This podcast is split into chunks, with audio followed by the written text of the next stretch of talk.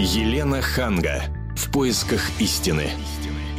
Здравствуйте, здравствуйте. Я с Ольгой Медведевой. Здравствуйте. Приветствую вас и хочу задать вопрос. Кто из вас не мечтал о том, чтобы взять и разбогатеть, неожиданно выиграть лотерейный билет или найти клад. Оля, вы Ну мечтали? да, как, например, а, ну, естественно, кто не мечтал, да? А кто из нас не смотрел фильмы про кладоискателей, да? И вот не так э, давно на экраны вышел фильм «Доспехи Бога 3. Миссии Зодиак», где с главный герой, да, это охотник за сокровищем с- Джей С Сипа. ребенком пошла, посмотрела этот фильм, такой веселый, жизнерадостный. После этого очень хочется найти клад. И вот сегодня мы как раз поговорим о том, что существуют ли на самом деле клады, как, например, э, это нам показано в кино. А Что вообще считается кладом э, сегодня?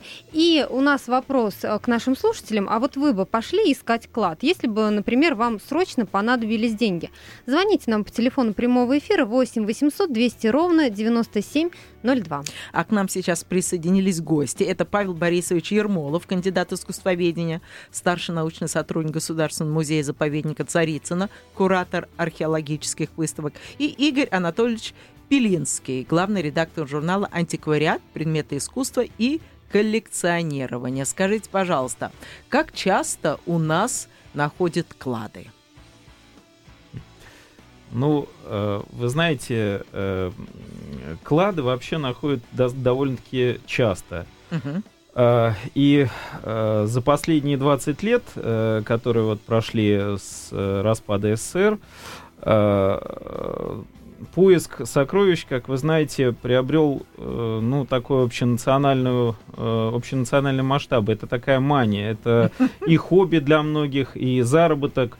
Э, Это вот так называемое черное копательство. Прям реальный заработок? Э, Да, особенно вот э, в лихие 90-е, когда у людей не было работы, многие регионы просто занимались тем, что вот они искали э, цветные металлы и, э, так сказать, археологические какие-то... Но вот вы говорите, артефакты. что а, находили эти клады. А можете сказать, вот что конкретно, что действительно ценного такого нашли?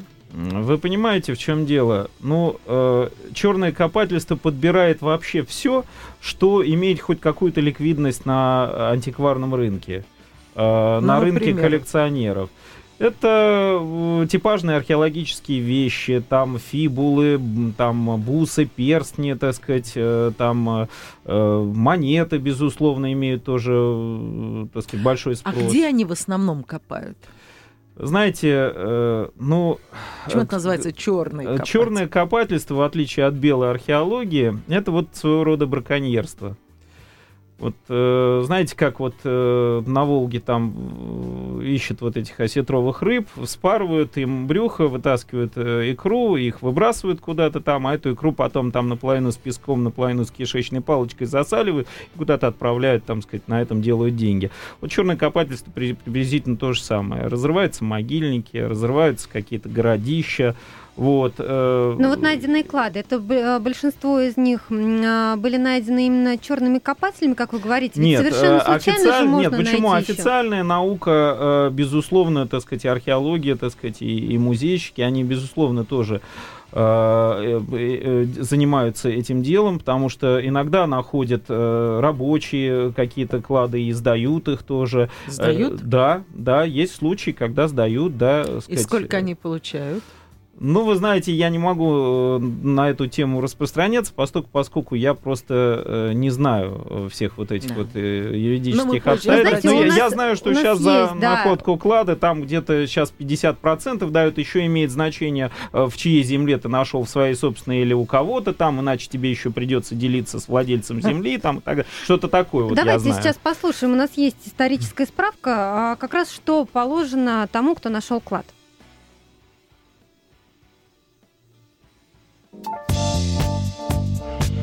Историческая справка.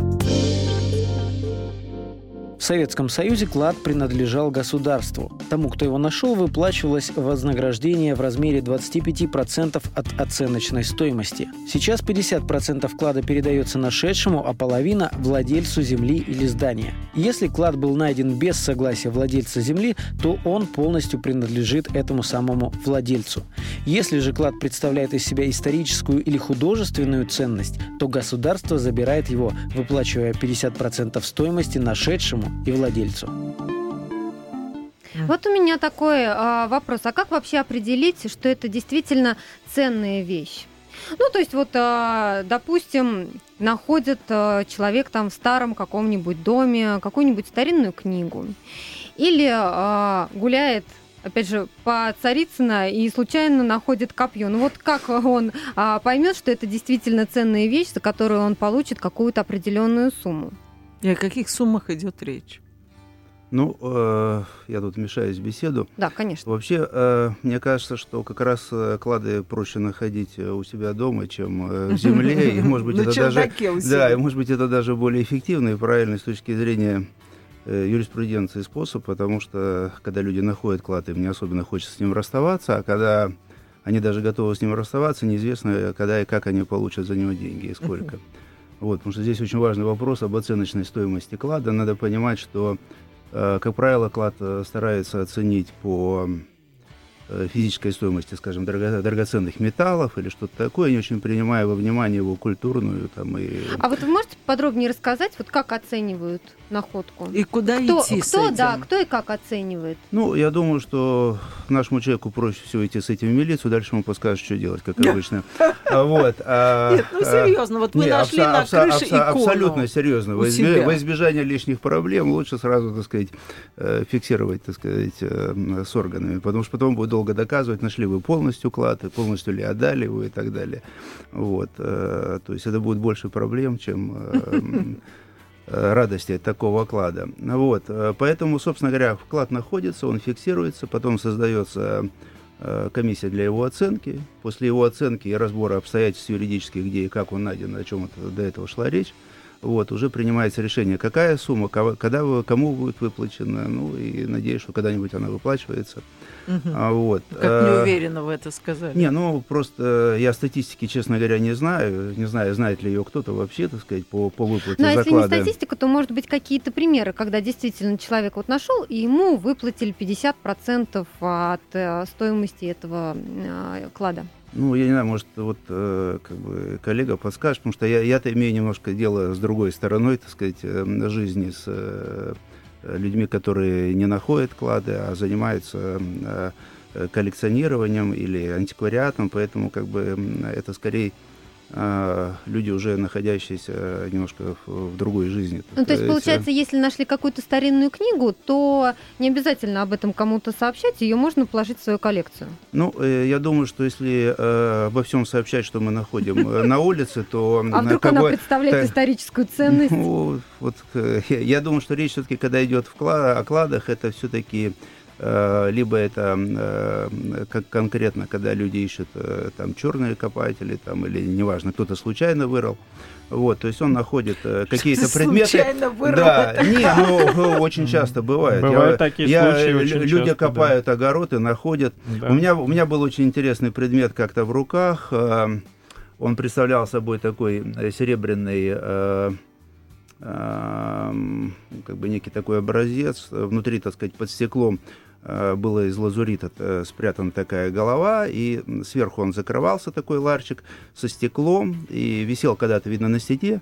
На обратной стороне была нанесена надпись, что сей э, Серафим был найден сотником таким-то, таким-то в 1814 О, году ой. и принят как послание, и помещен, так сказать, и вот э, как бы он его держал на стене, как... Э, некую, так сказать, реликвию, посланную ему свыше. И как они нашли Вот, это? то есть, э, ну, это было в 1814 году.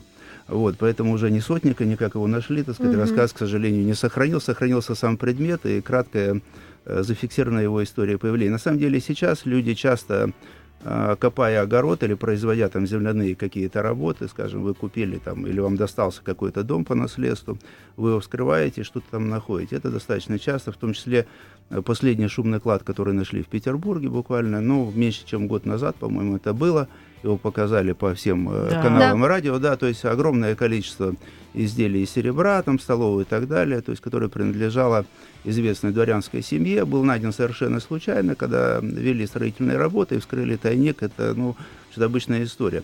Бывает, что люди, конечно, ищут целенаправленно, о чем вот говорили, вот, и их добычей становятся различные артефакты, начиная от глубокой древности и кончая, ну, событиями э, последней Второй мировой войны, что, кстати, является одной из таких существенных частей, так сказать, э, черного, э, черной археологии. То есть это э, всевозможные, так сказать, знаки, награды, предметы амуниции, там, остатки каких-то там, не знаю, холодного оружия, огнестрельное, как правило, оно совершенно негодно для употребления, но тем не менее людьми собирается. Вот. И все это стоит каких-то определенных денег, существуют коллекционеры – вот. Я, честно говоря, не уверен, что это все нужно государству, если честно говорить. И в разных странах это по-разному регулируется, но в нашей стране как бы есть э, определенные законы, и как бы раз мы живем в этой стране, то, собственно, мы должны ими подчиняться. Поэтому, найдя что-то в земле, то, что представляет собой ценность, обычно это либо ярко выраженный какой-то вот такой исторический объект, когда видно, что он уже долгое время пожил, либо если вы видите, что это что-то из драгметаллов, тем более в каком-то объеме, то на мой взгляд, лучше, конечно, не связываться с проблемами, так сказать, и попытаться хоть что-то с этого получить. Ну, кстати, вот вы заговорили о заграничном опыте. А, по британским законам обнаруженный клад принадлежит государству. Полностью. И человек, который нашел его, да, в течение 14 дней обязан заявить о том, что он а, нашел, иначе, а, если он не сообщит, то ему грозит уголовная ответственность за это. Это если найдено в государственной земле? Да, да, конечно. А если ага. найдено в частной? Не знаю таких деталей, если частные. Uh-huh. А, мы сейчас прервемся на небольшую рекламу, после чего а, снова на, продолжим обсуждать, реально ли разбогатеть на найденных артефактах. Елена Ханга. В поисках истины. А, мы сегодня говорим, реально ли разбогатеть на найденных артефактах. И вот в рекламной паузе у нас возник небольшой спор – можно ли, э, вот если ты нашел что-то на пляже или там на улице, причем сам нашел, когда вот вы можете наблюдать люди в наушниках и с такой палкой, как от пылесоса ходят и что-то слушают в зимне. Металлоискателем. Металлоискателем, да, потом нервно начинают вырывать и скакать, кричать «Эврика, Эврика, нашел, нашел». Насколько это считается, принадлежит это народу или это принадлежит тебе? Вот наш спор рассудит сейчас адвокат Олег Павлович. Здра... Павлович. О, простите, Олег Павлович. Здравствуйте, Олег. А, у нас запись. А. А, да, у нас запись Олега Павловича. Это адвокат, и он говорит о том, что по закону нужно делать, если человек нашел клад.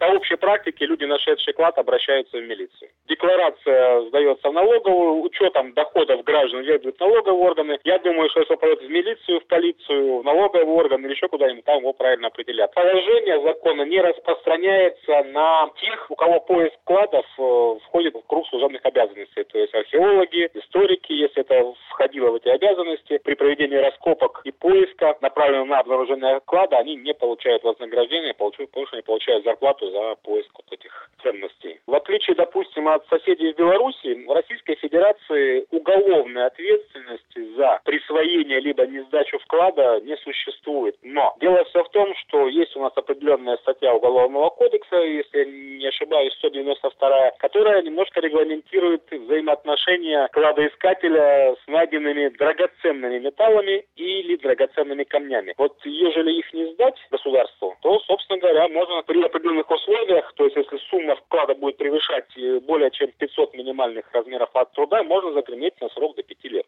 Все том, что я поясню, если вы нашли горшочек с серебряными монетками, то об этом заявлять в принципе не нужно, то есть ответственности не будет. Если вы нашли золотишко или алмазы, бриллианты, что-то еще, вы будете обязаны об этом сообщить, причем это будет клад кладом, но государство должно будет у вас эти вещи, в общем-то, забрать. Угу, как интересно. Да, интересно, что еще серебро почему-то исключено из драгметаллов. Ну, Борисович, ну получается, что если вот вы найдете, да, э, коллеги ваши археологи, то вам вообще ничего не причитается. Но вы знаете, э, археологи должны искать э, артефакты и клады, так сказать, и это... А если археолог случайно найдет? Как частное лицо в свободное от работы время, вы знаете, тут дело уже его просто человеческой порядочности, профессиональной порядочности. И если он найдет что-то у себя на огороде, это будет представлять им безумно исторический интерес научный, тогда, наверное, уже другой. Телефон прямого эфира 8 800 200 ровно 9702. Звоните нам, рассказывайте, находили ли вы что-нибудь интересненькое в земле. А И а пошли я... бы вы искать клад, если бы вам вдруг срочно понадобились деньги. А я бы хотела узнать, вот в доме, в старом доме, что можно можно найти и сколько это пример будет стоить, вот на ваш взгляд? Ну, э, я думаю, что можно найти и в старом, и в новом доме. Вопрос не возраста дома, а вопрос э, возраста вещей, которые в нем обитают. Вот. На самом деле, э, удивительное в том, что сокровища, как правило, могут часто находиться под ногами, а не в земле, и даже вероятность этого, я бы сказал, бы выше. Собственно говоря, на этом живет огромное количество людей, которые Э, как бы, как мы видим, бесконечные скупки, ломбарды, там то все, А-а-а. которые просеивают огромное количество тонны мусора в надежде найти свою жемчужину и на этом заработать. И дальше э, как бы найденный заслуживающий внимания предмет уже поступает на э, профессиональный рынок антикварный или коллекционерский, так сказать, в зависимости uh-huh. там, от того, как, как бы, что это является, каким предметом. Вот. Но э, на самом деле многие вещи стоят э, денег, когда даже это может казаться на первый взгляд вещи совершенно не заслуживающие внимания, потому что... Ну, например? Ну, спектр э, э, собирательства крайне широк, то есть есть какие-то вещи, которые понятны, что если это сделано там что-то старое, золото, серебра, безусловно, это стоит денег. Вот. Э, фарфор старый, всегда что-нибудь стоит. Но удивительно, что и новый фарфор может относительно стоить денег, и среди советских э, фигурок, которые у кого-то стоят по сервантам, могут найтись вещи э, крайне дорогостоящие. Угу. Вот, крайне дорогостоящие. Можно я вас прерву, я послушаю? Я хотел послушать наших гостей. До нас дозвонился Кирилл. Может быть, а, он расскажет, да. что он нашел, и вы да. его проконсультируете. Кирилл, здравствуйте. Да, здравствуйте. Ну вот э, мы жили как-то в служебном жилье дом шел под снос, и люди освободили квартиры, и в свободной квартире мы нашли собрание сочинений Пушкина, очень древнее. Mm-hmm. Вот, э, очень красивые такие большие книги. Это где-то 1890 где-то вот такой год. Что вы сделали вот. с этой коллекцией? Провокационный вопрос. Ничего себе оставили. Оставили себе, потому что прекрасная вещь. Вот, э, просто ее даже, когда смотришь, э, просто великолепно все это красиво так написано, и старый этот русский язык, вот, тоже это очень красиво. И вот еще хотел сказать вопрос к вам, э, что будет, если мы найдем деньги сегодняшнего образца? Вот, а ведь знаете, вот этот, который украл деньги из Сбербанка, помните, такой был, он их закопал в лесу, вот, э, а потом их все-таки отдал. Так вот, если бы кто-то в этот момент случайно бы их нашел, вот такой вопрос. Это и, вы о себе и я, кстати, тоже находил деньги. Вот, э, и вот, ну, конечно, я их оставил себе. Подождите, а как, какую сумму вы находили? 5 рублей? Я находил 300 тысяч э, в съемной квартире. Что же это за квартира-то вам уже второй раз как везет? И, и не рублей еще, наверное. А? Рублей. Рублей. рублей, да. рублей. К, к сожалению, рублей, да? Нервно сглотнул. Не евро, да. Не евро. Ну, вот кто-то, видимо, прятал от кого-то, может быть. Я этот стол хотел выбросить просто. Вот случайно я даже в этом столе нашел эти деньги. Прям как в кино. Хорошо. Да, ну, вы хотите услышать, а что вам делать теперь с этой суммой, да? Отдавать ее кому-то. Не, вопросов нету. Так, давайте до нас дозвонился еще Дмитрий. Здравствуйте, Дмитрий. Здравствуйте. Ну, вы вот, что-то ну, нашли? Ну, и находил, и хотел у вас поинтересоваться, задать пару вопросов. Где Можно? искать? Давайте, интересуйтесь. Вот, я нашел облигации советского займа за военные годы. Мне хотелось бы узнать, кто их будет оплачивать. Ну и когда вообще, для чего они были нужны? Или это какое-то кидалово? И Может вот, кто-то из наших экспертов ответить? Да, конечно. Советские займы э, военных лет э, были, э, скажем так, отменены еще в советское время.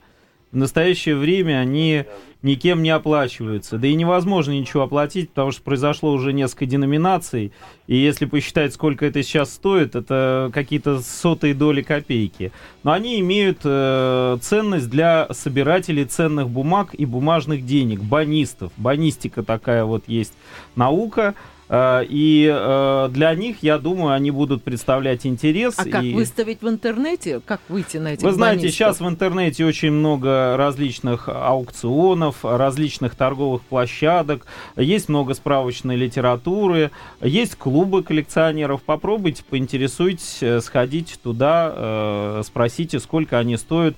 Может быть так, что они Какой стоят... порядок цифр? Вы знаете, цены могут быть самые разные. Буквально там от нескольких десятков рублей до нескольких тысяч, так mm. скажем, да. Но советского времени э, бумаги ценные, займы, они, как правило, имеют невысокую ценность, поскольку, поскольку, как вы знаете, выпускались в огромных количествах и распространялись э, по большей части принудительно среди населения, угу. потому что нужны были деньги на оборону, там, так сказать, на государственные нужды и так далее. Спасибо. Телефон прямого эфира 8 800 200 ровно 9702 продолжайте. Вот что еще можно найти? Ну, э, в Домино можно найти вообще реально все. То есть, при, в принципе, э, при внимательной ре ревизии можно найти там э, среди совершенно обыденных вещей. На удивление, многие вещи стоят денег, которые иногда даже э, по внешнему виду этого не ну, скажешь. Например? Ну, например, если взять э, букинистику, да, то есть как бы вот книги, как сказали, нашли собрание сочинений Пушкина конца XIX века. Оно, конечно, красивая, прекрасная, но, скорее всего, как бы особых денег э, не стоит, потому что, хотя тема Пушкина и Пушкиняна, это очень э, такая тема востребованная, востребованная и модная, но, в принципе, там востребованы совершенно другие издания, прижизненные, там, подписные, там, ну и так далее. Сейчас не будем погружаться в эту тему. Поэтому, а есть книги, скажем, которые выглядят внешне достаточно невзрачно, но могут стоить очень больших денег, особенно это касается изданий довоенных, э, с ранних таких вот советских лет, когда они оформлялись э, всевозможными авангардными художниками, которые потом печатались небольшим тиражом, и такие книги, которые вот, ну, они могут совершенно невзрачно выглядеть, изданные малым тиражом брошюрки, они могут стоить, ну,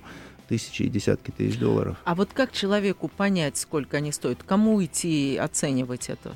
Ну, это сложный вопрос, потому что как бы э, мир этот э, сложный, достаточно жесткий и жадный, поэтому... А кому э, можно верить? Ты так придешь, покажешь, и тебе верить скажут, нельзя ну, никому, ну, это 3 как, копейки как показывает даже Советскому Союзу, нельзя верить, потому что займы, видите, какая проблема получилась, а что уж верить отдельно взятым людям.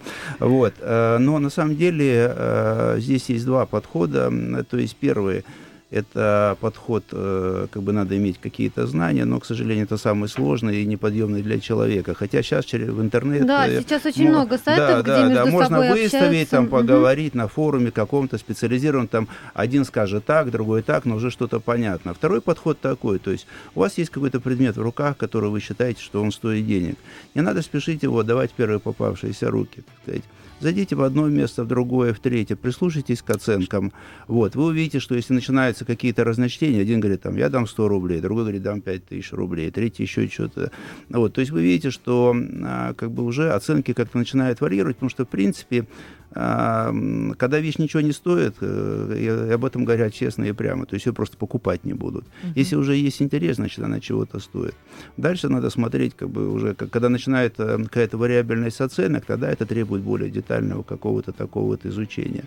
Вот, к сожалению, э, поскольку предметов очень много, понимаете, там можно найти старую фотографию, которая ну, никому будет неинтересна, она может стоить там, э, там каких-то денег, там несколько тысяч рублей, там 10 тысяч рублей, несмотря на то, что она никому не интересна. Или какой-нибудь автограф у Но кого-то. это все очень субъективно, да? Вот вы говорите, старая Нет, фотография. Это, это, Почему это, она может стоить? Ну, потому что либо она имеет э, какой-то возраст, либо там запечатлены э, какие-то известные люди, либо, либо это люди, там, скажем, э, там, если в военной форме форме, может быть, интересное сочетание наград, униформы там или еще что-то. Или это э, какой-то интересный снимок какого-то интересного человека. Автограф, может быть. Автографы люди отдельно собирают. Это отдельное направление коллекционирования. То есть есть даже те, кто собирает э, ну, относительно доступные автографы. Они, правда, стоят недорого. А автографы каких-то ну, значимых людей, которые редко попадаются, особенно на открытом рынке, счет уже может идти на тысячи долларов и больше, так сказать. Uh-huh. Вот потому что некоторые автографы просто не у нас, потому что все время, скажем, автографы Ленина скупались, там, да, там какие-то еще, там, ну, государство покупало все, ну, в смысле,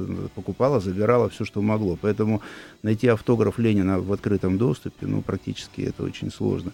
Но вот. на автографах все равно, я так понимаю, что особо-то не разбогатеешь, так же, как и на найденных ну, это книгах, да, поэтому... самое удивительное, что просто это не то, то чему не придается ценности, вот в чем вопрос. Uh-huh. Вот. Есть марки, есть значки, есть э, как Ой, бы, награды. время как мы увлекались марками. Да, да, да. Но вот марки сейчас, к сожалению, не самый свой э, Слушайте, период я в азбуке вкуса каждый раз, когда что-то покупаю, мне предлагают марки. Это так непонятно. Зачем мне марки? Ну как, возьмите.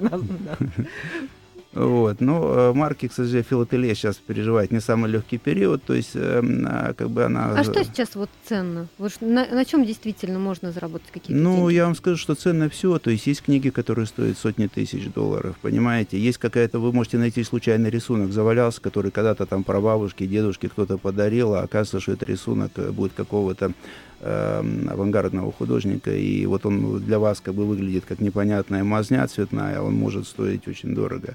Это вот. тоже надо пойти оценить. Да, да, да. С другой стороны, вы можете видеть огромную картину на стене, которая выглядит просто очень так красиво, все, а на самом деле она ничего не стоит, потому что это, ну, любительская чья-то работа, копия А как чего-то. часто мы читаем, что вот есть картина, а когда ее там смыли, там под ней оказалось там что-то такое в рубль. Ну, было бы странно, если писали бы, что купили в рубль, а смыли, а там оказался не в рубль, а непонятно чего. То есть было заплачено миллион долларов, а он стоит 3 рубля. Хотя об этом и тоже такие пишут. истории есть. Да, да но да. на самом деле, как правило, истории все более обычные. То есть э, предмет, который э, люди просто считают, что он стоит, потому что он такой, ну, как бы большой и внешне видимый, он очень часто не очень стоит. Э. А я вот слышала, что в картинах очень дорогими бывают Э, рамы. Люди не подозревают, что это старая рассохшаяся рама стоит вообще немеренных денег, потому что... Рассохшаяся не очень стоит, а стоит, когда она все-таки как-то в относительном сохране, конечно, потому что... Ну, я понимаю, но я к тому, что их скупают, потому что а, в них потом вставляют э, картины, и устаревают эти картины, и вместе с рамой ощущение создается, что это очень э, ценная старинная картина. И потом правильно? выдают и потом за выдают шедевр какой-то, да? Правильно? Ну, мир подделок так же стар, как и мир коллекционирования и собирательства. В общем угу. тут. Хорошо, мы сейчас уйдем на рекламную паузу, а потом продолжим разговор, реально ли разбогатеть на найденных артефактах. Елена Ханга. В поисках истины. Еще раз добрый вечер. Мы с Ольгой Медведевой э, приветствуем вас. Это вторая половина передачи «В поисках истины». Сегодня мы говорим, реально ли разбогатеть на найденных артефактах. Ну и вот в начале программы мы говорили о, том, что на экраны вышел фильм «Доспехи Бога 3», и э, хотели бы вот сейчас немножко поговорить о том, насколько э, те факты, которые излагаются в фильмах, они реальны в жизни. Вот, допустим, та же история с э, описанные в «Доспехах Бога» или там «Индиана Джонс», да, и другие фильмы про кладоискателей. Вот а насколько это вымышленно? И Можно ли сегодня снарядить они... экспедицию да. и поехать в какие-то заброшенные края? Насколько реально вот эти факты изложены? Угу.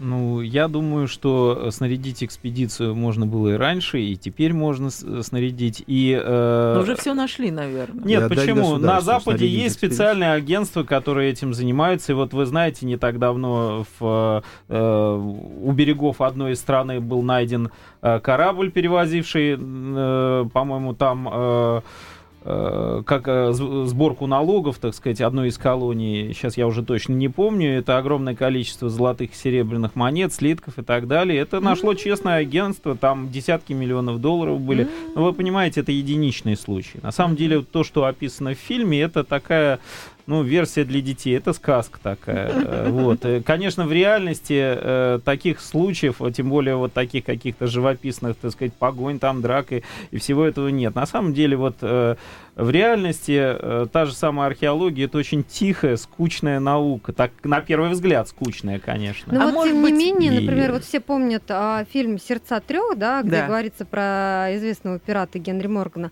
А, я читала, что вот летом 2011 а, где-то в районе Индии был а, найден, в общем-то, а, обнаружили корабль этого якобы пирата Генри Моргана и а, нашли там клад, а, оценили его примерно в 22 а, миллиарда долларов. О, миллиарда? Да. Так, э, давайте послушаем, что думают реальным, да? те, кто да-да-да, в нашей стране занимаются поиском клада. До нас дозвонился Сергей. Здравствуйте, Сергей. А, добрый вечер. Я бы хотел у наших экспертов узнать такой вопрос. А могут ли стоить каких-либо денег открытки, например, начала прошлого века, э, советский 25-й год, вот так вот? Есть подписанные с марками, есть чистые, с Пасхой, с Рождеством. Ну, э, э, что касается открыток, э, ну, они могут стоить, э, безусловно, каких-то денег. Вот, э, как правило, те, кто собирает открытки, их в первую очередь интересует э, открытки чистые, в хорошем состоянии, чтобы не были там загнуты, побиты углы, там у них помяты и так далее. Вот. Но, э, как правило, конца, там, ну, до, до советского периода интересуют какие-то определенные тематики, там, военные или э, какие-то там такие. А что касается ранних советских, там есть э, достаточно ранние э, такие интересные э, редкие экземпляры, которые могут стоить каких-то денег. Ну, не, не сверхъестественных, но все-таки каких-то могут стоить. Это надо просто вам обратиться э, там, где вы живете, э, с, поинтересоваться, где открыточники какие-то, или в интернете посмотреть, я думаю, что вы все найдете тогда и получите а информацию. А вообще открытки, они дорого стоят? Ну, они по-разному стоят. Ну, э, порядок, Нет, опять же. Ну, есть редкие открытки, они могут стоить там, ну, какие-то сотни долларов. Вот. Есть совершенно уникальные открытки, скажем, опять же, которые были изготовлены минимальным тиражом, полуручную, так сказать, авангардные, там счет уже идет на десятки тысяч долларов, угу. может идти. Но это, как правило, очень редкость большая. До звонка слушателей мы говорили о том, насколько реальные факты изложены в фильмах. На самом деле, а, вот эти фильмы все о кладоискателях сами по себе золото для, для их производителей, потому что они собирают немалые деньги по всему миру. Сейчас мы послушаем, а, послушаем справку о самых кассовых фильмах о сокровищах. Кассовый сбор. Приключенческие фильмы, в которых главные герои отправляются на поиски сокровищ, зачастую сами становятся настоящим кладом для кинопроизводителей. Известно, что истории о приключениях Индианы Джонса снимались очень быстро. Так, на съемки фильма «Индиана Джонс и королевство хрустального черепа» ушло всего 79 дней, а бюджет составил 185 миллионов долларов. Зато сборы в кинотеатрах по всему миру превысили 786 миллионов долларов. Плюс ко всему почти 109 миллионов было получено от продаж DVD-дисков. Продолжения, которые снимались к фильмам «Сокровища нации» и «Мумия», также пользовались у зрителей огромным успехом. Так, в 2004 году картина «Сокровища нации» в мировом прокате собрала 347 миллионов долларов, а через три года на ее продолжение создатели заработали 457 миллионов. «Мумия» же в 1999 году собрала в кинотеатрах почти 416 миллионов долларов и примерно столько же через два года. Тогда появилась вторая часть «Мумия возвращается». В прошлом году на экраны вышел фильм «Доспехи Бога. Миссия Зодиак». На сегодня он заработал 160 165 миллионов долларов, но создатели надеются, что это далеко не предел. Да, какие деньги. Вот это потому, что тема интересная, потому что там такие актеры играют великолепные, как в Индиане Джонс, интересно. Вот у нас «Достание республики», помните, был фильм? А бриллиантовая рука? Да, кстати, да, тоже, тоже. Но а, те, кто отправляются на поиски клада, они зачастую не только ради денег идут, но и ради Из приключений. Ради приключений, конечно. Ради любви. Ради любви. Это же. Индиана Джонс у него там регулярно происходило. Да, да, действительно. Телефон прямой эфир 8 800 200 ровно 9702. До нас дозвонился Юрий, надеюсь, с каким-то кладом. Юрий, здравствуйте. Здравствуйте, уважаемые Да, да нет, не складываю. Но хотел ну, вот. один такой вопросик спросить. У меня отец с фронта, с Дальневосточного, привез пару маленьких бут. Одного я подарил, он миллиметров сорок, наверное, такой бронзовый. Такие выразительные, красивые, приятные. Вот как-то это... Что с этим делать?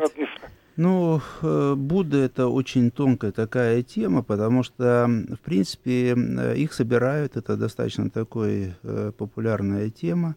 Вот, э, ну, не столько у нас в стране, сколько в мире. И э, среди них есть очень дорогие экземпляры, хотя в основном, конечно, попадаются более простые. К сожалению, Э, это очень сложно, а, один из таких самых сложно определяемых предметов, который нужен реально, чтобы специалист смотрел, потому что во многих странах, где производятся фигуры этих буд, э, они до сих пор производятся по старым таким э, традиционным технологиям, то есть их там льют из металла там, в примитивные формы и так далее, поэтому различия между сегодняшним производством, там, и уж тем более там, то, что сделано 50-60 лет назад, и тем, что было сделано 2-3 века назад, они настолько как бы имеют нюансы, что это реально нужно смотреть э, специалисту, чтобы что-то сказать. Но, в принципе, э, есть э, достаточно интересные редкие экземпляры, которые могут стоить серьезных денег, поэтому с учетом того, что это откуда-то привезено, ну, вообще сложно э, так вот э, визуально сказать.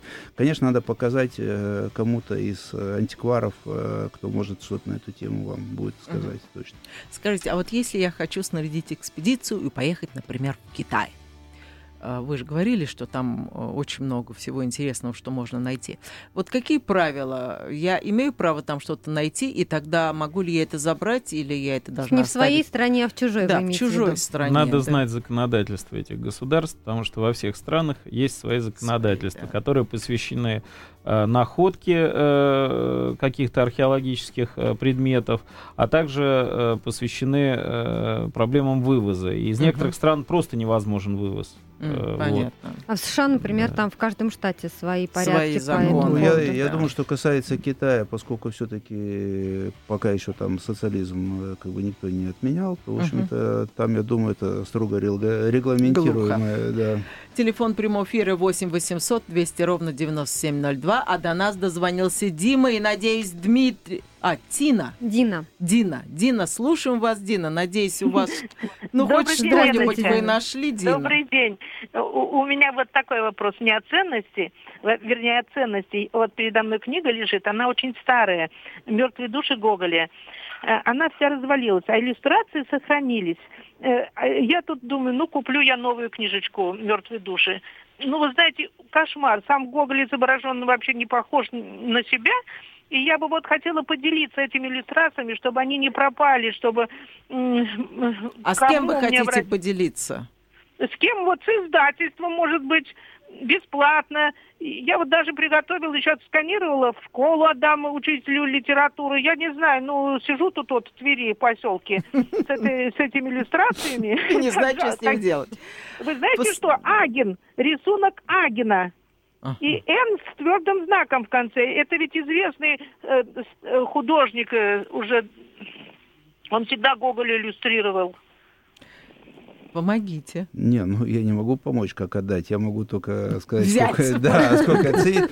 Я думаю, что, в принципе, на сегодняшний день имеется очень много старых иллюстраций, которые сделаны прекрасно к классикам русской литературы. И это вопрос издательства, что никаких проблем не составляло взять э, эти иллюстрации. И отдать в издательство. Хорошо. А, теперь давайте дадим слово Владимиру. Здравствуйте, Владимир. Владимир. Владимир, мы вас потеряли?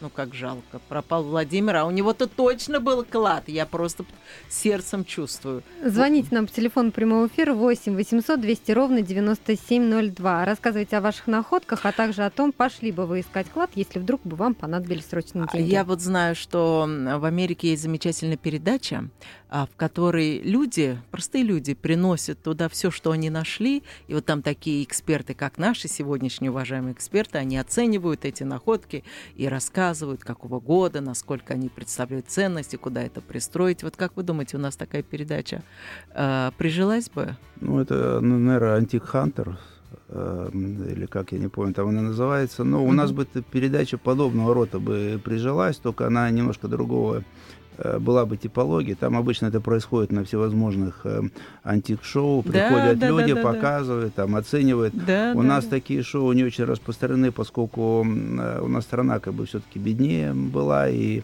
на протяжении длительного советского времени систематически все у народа изымало, изымалось, изымалось все, что было можно. Поэтому вот, я думаю, была бы популярна передача по нормальной оценке того, что находится в доме. Не обязательно, что это очень старое было бы. Uh-huh, uh-huh. Понятно. Вот, потому что на самом деле в совершенно обычном доме иногда можно найти сущие сокровища и реально, так сказать.